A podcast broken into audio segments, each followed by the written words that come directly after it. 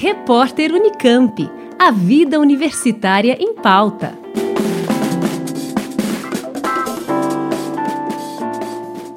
Pesquisadores da Universidade Estadual de Campinas desenvolveram um processo que usa líquidos iônicos para a produção de emulsificantes de ação prolongada, com redução do uso de conservantes. As formulações propostas são derivadas de óleos vegetais e podem ser aplicadas na fabricação de alimentos e cosméticos, com estabilidade de até um ano.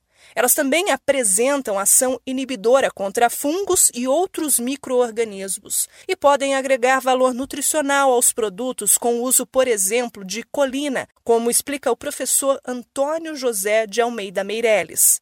O que é mais interessante ainda é a junção dos ácidos graxos com colina. Colina é vitamina B. Então, essa combinação ácidos graxos com colina gera um líquido iônico que é completamente natural. Normalmente, quando você vai produzir alguma emulsão, alguma coisa tipo maionese, algum creme, que você tem que manter duas fases que normalmente se separam juntas, né, com certo grau de homogeneidade macroscópica, você usa alguma substância que vai juntar essas duas fases e mantê-las juntas. E normalmente você faz isso usando um emulsificante. E esse emulsificante, ele tem a característica de ser emulsificante, mas ele não é, por exemplo, antimicrobiano. E no caso em particular de ácidos graxos e colina, é além disso um potencial fortificante, porque a colina é vitamina. Os líquidos iônicos são sais que têm ponto de fusão abaixo de 100 graus Celsius. Eles são considerados como solventes verdes pela indústria, pois apresentam baixa volatilidade. Os pesquisadores estudavam as condições físico-químicas dos cristais líquidos formados por esses sais quando se depararam com a capacidade emulsificante dos líquidos iônicos.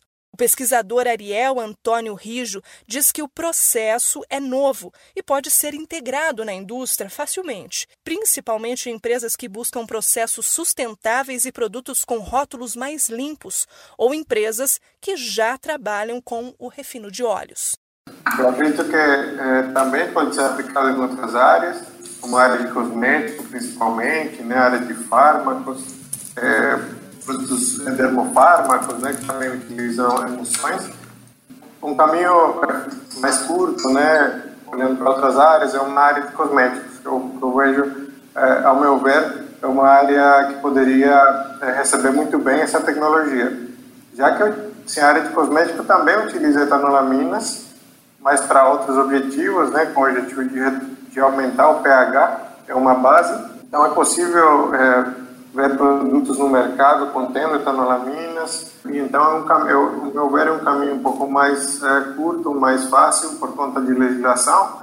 Eu acredito que um composto já utilizado em outro tipo de indústria é, tem um caminho mais curto de aprovação. Então, eu vejo um grande potencial também em outras áreas, é, principalmente na área de cosméticos.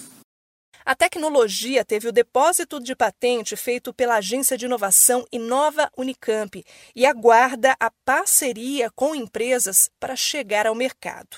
Para mais informações sobre esta e outras tecnologias disponíveis no portfólio de patentes e softwares da Unicamp, acesse o site inova.unicamp.br.